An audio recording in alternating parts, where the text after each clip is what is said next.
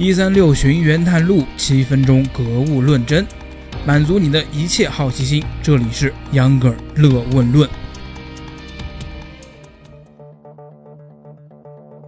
大家好，欢迎收听秧歌儿乐问论，我是又要讲列车的秧歌儿。今天咱们要讲的是，是看似科幻，实则现实的真空飞行列车。相信大家前两天也看到相关新闻了，说中国航天科工放出消息。要开展真空管道飞行列车，最终目标是时速四千公里。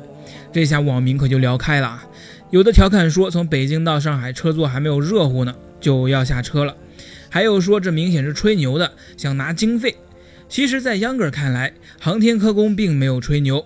这次航天科工并没有给出时间表，只是给了三个步骤。只要我们耐着性子仔细读一读，同时也看看国外的相关发展。就会发现，咱们呢其实也没有那么不靠谱。当前世界上对外宣布开展大于一千公里每小时运输系统研究的公司有三家，包括美国的 HTT 公司、Hyperloop One 公司，还有就是咱们中国的航天科工集团。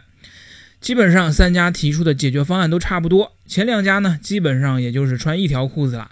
讲到这里，秧歌儿就要美滋滋的建议那些没听过之前节目的朋友去听听往期的节目。到现在呀，秧歌乐问论已经是很多期了，你会发现不同期节目之间总会有联系的。就拿这个 Hyperloop One 公司来说，其实又是秧歌儿老是提到的埃隆·马斯克旗下的一家公司，又是他的大战略、大梦想。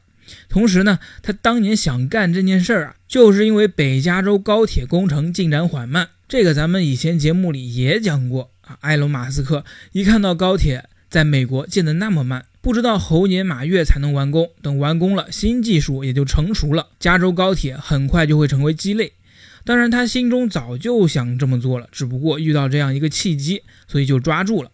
他成立的这个 Hyperloop One 公司要做的就是研发 Hyperloop 超回路列车。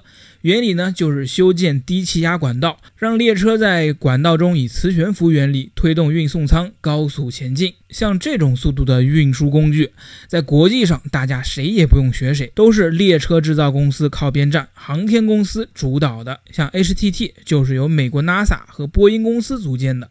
Hyperloop One 呢，就更不用说了。埃隆·马斯克的另一家公司 SpaceX 肯定是要提供技术。咱们中国的高速飞行列车项目由航天科工集团提出，也就没有什么违和感了。相关项目的设计呢，得到了广泛认可。其实早在2013年的时候，西南交大就做了一个科研项目，建造了一个小型的环状真空管道。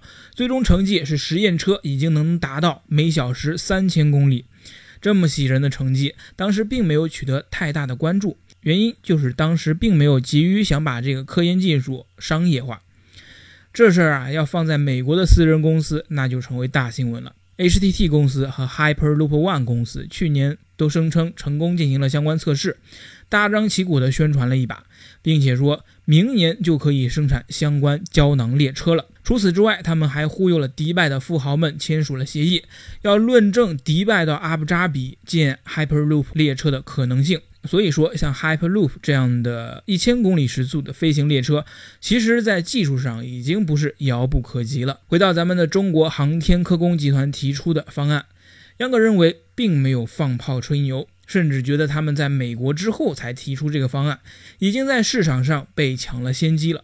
不奋起直追怎么能行呢？咱又不是没那技术。再说，航天科工并没有一口要吃一个胖子，并没有说上来就要四千公里每小时，他们也是分了三步走的。第一步就是通过一千公里每小时的运输能力，建设区域性城际飞行列车交通网。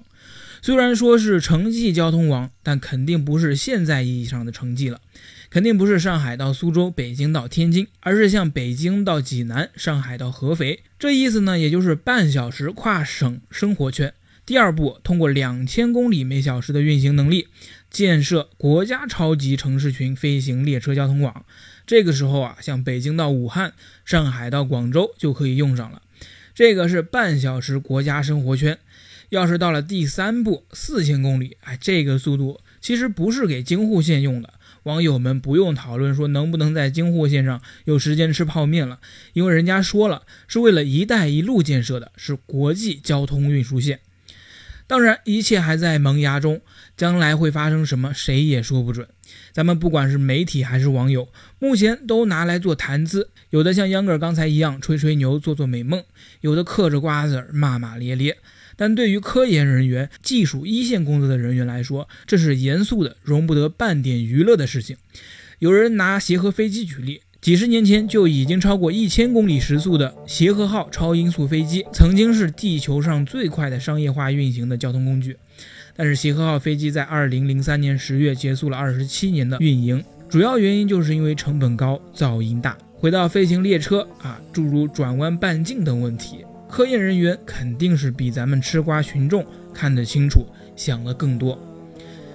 讲了这么多，最后秧歌儿也相信，四千公里时速的飞行列车真的是属于有生之年系列的。但是时速一千公里还是有盼头的，咱们拭目以待吧。好了，节目到这儿就结束了，非常感谢您的收听，还请多多评论，多多批评，有你的支持，秧歌儿会做得更好。再次感谢，咱们下期节目见。